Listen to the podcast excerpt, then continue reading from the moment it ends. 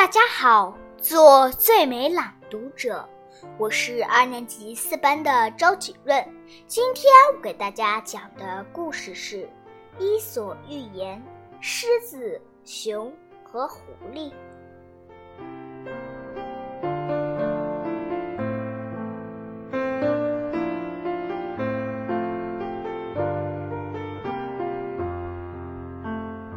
狮子和熊为争夺一只小羊而打斗起来，结果他们都受了重伤，虚弱的躺在地上。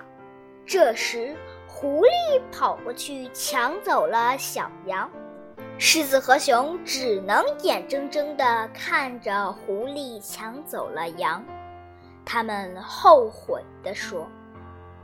我们俩打得你死我活，却让狐狸得到了好处。